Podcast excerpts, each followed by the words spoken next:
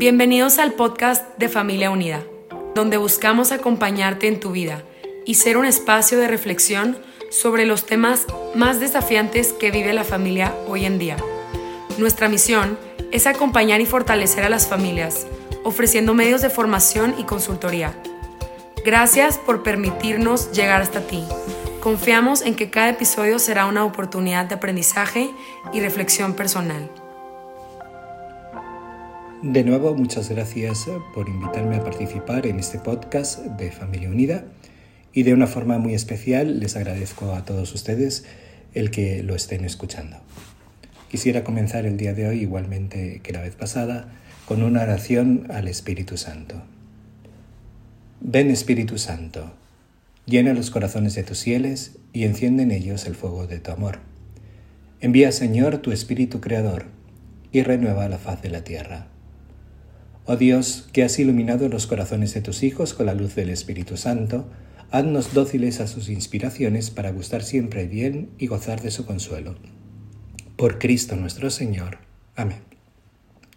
En el podcast anterior, el primero de una serie de cuatro podcasts que vamos a vivir juntos, sobre cómo encontrarnos con Dios de una forma especial durante esta Navidad, abordamos el tema de la oración, especialmente sirviéndonos de la Sagrada Escritura.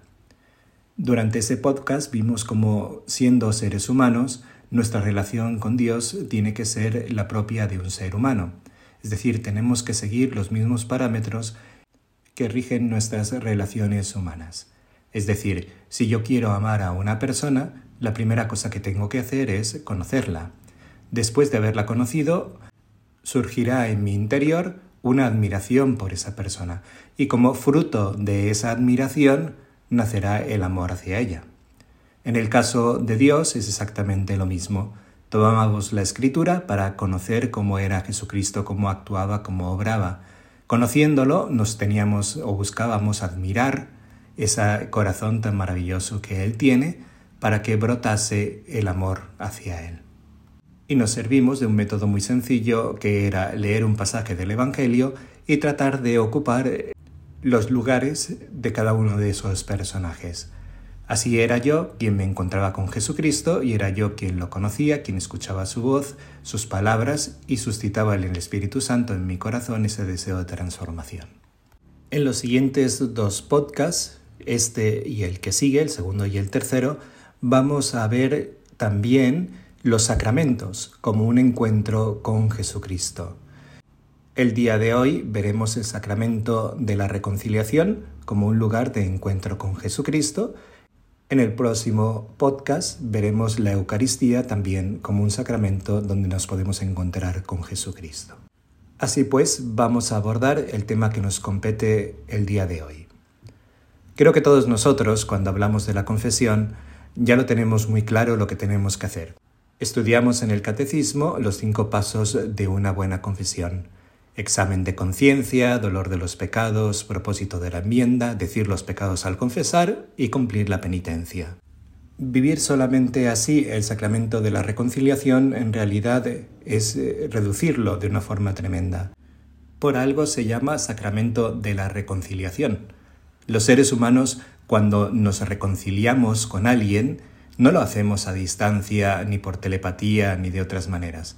Ni siquiera nos parece adecuado hacerlo a través de una videollamada, sino que esperamos que se haga de una forma presencial, cara a cara, para que ese pedir perdón no solo sea auténtico, sino que también se sienta auténtico.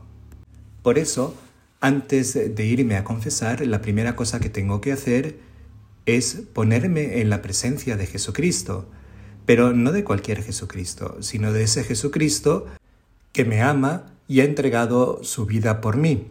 De esta forma, cuando hago el examen de conciencia, no es una recolección de pecados, sino que voy repasando mi vida a lo largo de este periodo antes de la última confesión. En ese periodo voy viendo cuántas obras maravillosas, cuántos dones, cuántos regalos la acción de Dios en mi propia vida, cómo está llena de esas buenas obras de amor y de bondad de Jesucristo, regalos de su cariño hacia mí. Y a la vez que repaso todos esos dones hechos por Dios a mi, a mi persona, voy viendo también cuál ha sido mi respuesta hacia ellos. En la inmensa mayoría de las ocasiones podré constatar que he respondido de la forma correcta, con amor también, a una muestra de amor y de cariño de Dios nuestro Señor hacia mí, yo he tratado de aprovecharla de la mejor forma posible, de hacerla rendir y transmitir el amor que Dios me, me tuvo a las personas que me rodean.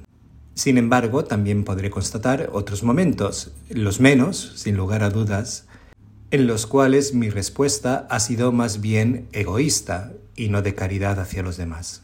Precisamente por ello, Hacer un buen examen de conciencia implica constatar el enorme amor que Dios nuestro Señor me tiene, todos los regalos que ha ido dándome a lo largo de mi vida, valorarlos, apreciarlos, agradecérselos y constatar que en algunos de esos momentos yo no he estado a la altura. Y a partir de ahí es cuando puedo acercarme con Jesucristo para pedirle perdón por esos momentos en los que mi voluntad se adhirió al mal y por lo tanto pecó. Ese es el examen de conciencia. Pero es que de un examen de conciencia realizado así, brota de una manera espontánea el perdón por nuestros pecados. Es decir, yo contemplo la bondad y el amor que Dios me tiene y me doy cuenta de cómo en algunas ocasiones le he ofendido. Y eso causa un dolor en mi corazón, porque si amo a una persona y la ofendo, aunque no sea de una manera deliberada, va a brotar de mi corazón de una manera espontánea un dolor por haberla ofendido. Es decir, no me va a ser indiferente haber lastimado a una persona que me ha hecho tanto bien, que me ama tanto, y a la que yo también quiero y cuya amistad es tan importante en mi propia vida. De igual manera, este dolor de los pecados me va a llevar de una forma espontánea al propósito de la enmienda, es decir, al deseo de no querer volverlos a cometer, nunca más no querer ofender a esa persona que yo amo. Como pueden ver, hasta aquí, el examen de conciencia, el dolor de los pecados y el propósito de la enmienda es todo un movimiento interior que vamos a realizar antes y con el cual se da inicio a un proceso de transformación interior, porque es un proceso de encontrarme con Jesucristo. El cuarto paso consiste en decir los pecados al confesor. Tengo que reconocer que este normalmente es el paso más difícil y el que genera más controversia, porque es poner a una persona como mediadora, es decir, porque tengo que contarle yo mis pecados, que son entre mi persona y Dios, a otra persona que no tiene nada que ver con Dios. Yo creo que todos nosotros nos lo hemos preguntado alguna vez, o al menos yo mismo sí me lo he preguntado. Creo que es una inquietud muy justa el que nos lo preguntemos. Es verdad que existe una respuesta fácil, que es decir, pues así Jesús lo quiso, cuando dijo, a quienes les perdonen los pecados les quedarán perdonados y a quienes se los retengan les quedarán retenidos. O el otro pasaje que dice, lo que aten en la tierra quedará atado en el cielo, y lo que desaten en la tierra quedará desatado en el cielo. Pero como les digo, creo que es la respuesta fácil, que no soluciona el problema de fondo, que consiste en por qué Jesucristo escogió este método. Podría haber dicho que nos encerráramos en nuestro cuarto y ahí en oración le pidiésemos perdón a Dios y nos fuésemos tan tranquilos. O podríamos ir a un muro y contarle todas nuestras penas y nuestras dificultades y millones de otras opciones. Como les comentaba antes, yo mismo me he hecho esta pregunta y después de darle muchas vueltas, llegué a una única conclusión, que es que Jesucristo escogió este método porque es el más humano de todos. Es decir, nosotros como seres humanos, si vamos con una pared a contarle nuestras cosas, esa pared no nos escucha, no nos responde, no nos conforta, no nos hace sentir acogidos, queridos.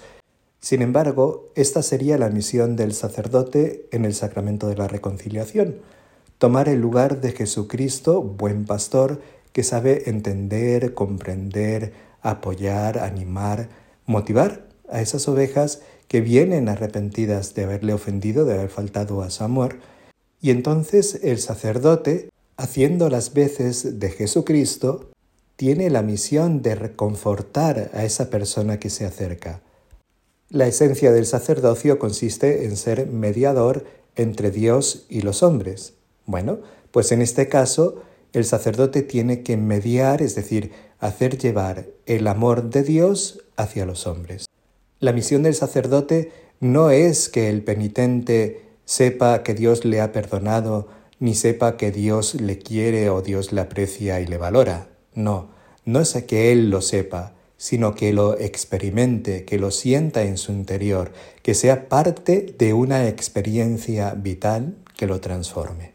De esta manera, el irte a confesar se convierte de verdad en un encuentro transformador con Jesucristo misericordioso, que me ama, me quiere, me aprecia, me valora, conoce cómo soy porque Él me ha creado, conoce mis muchísimas cualidades y también mis defectos, y me ama con todas las cualidades que tengo, y me ama también con esos defectos, porque yo le ofrezco todos los días mi esfuerzo por seguir mejorando. Y el quinto paso consiste en cumplir la penitencia. Tengo que decirles que para mí este quizá es el más bonito de todos, porque yo lo veo como cuando una pareja de novios discute y en el discutir se ofenden uno al otro. En el momento que se quieren reconciliar, ¿qué es lo que hace el novio? Va, compra unas flores, se acerca con la novia y le ofrece primero esas flores junto con sus disculpas, su arrepentimiento y el propósito de que no va a volver a suceder nunca más. Esas flores, por supuesto que no van a reparar el daño que se hizo, pero son una ofrenda que simboliza el amor que se tienen y el deseo de reparar en la medida de lo posible las heridas de la discusión. De esta manera creo que el sacramento de la reconciliación se convierte de verdad en un lugar de encuentro con Jesucristo misericordioso. Resumiendo, Dios nuestro Señor, que nos conocía muy bien porque nos creó, sabe y tiene la certeza de que lo amamos y lo queremos muchísimo, pero también que como seres humanos en algunas ocasiones le vamos a ofender. Es por eso que supo instituir Jesucristo este sacramento de la reconciliación de la forma más humana posible, es decir, siguiendo los mismos pasos que se tienen en una reconciliación humana tomar conciencia de lo maravillosa que es mi vida cuando la persona que amo forma parte de ella y de la infelicidad que trae romper dicha relación. Esto conlleva un profundo dolor de lo que hemos hecho y el propósito de no volverlo a hacer. Pero no es necesario solamente eso, sino que es importante que nos acerquemos personalmente a disculparnos por lo que le hemos ofendido ofreciéndole algo físico que puede ver, que puede tocar, que puede palpar, que simboliza el amor que le tengo y el deseo de reparar. Creo que el periodo de Navidad para el que nos estamos preparando nos ofrece una oportunidad magnífica precisamente para experimentar el amor tan grande que Dios nuestro Señor tiene por nosotros, que se ha hecho un bebé, un niño necesitado de cuidados, y de esta forma suscita dentro de nosotros la responsabilidad de corresponder a ese amor y a ese cariño que Él me tiene. Les agradezco muchísimo el que me hayan acompañado durante este podcast titulado Encontrarse con Dios en el Sacramento de la Reconciliación y recordarles que en el próximo podcast vamos a tratar de ver la Eucaristía como un lugar de encuentro con Jesucristo. Es decir, trataremos de repasar un poco la Santa Misa de tal manera que nos ayude para encontrarnos con Jesucristo. Y el cuarto y último podcast sería ya el encuentro con Dios en el prójimo. De nuevo, muchísimas gracias.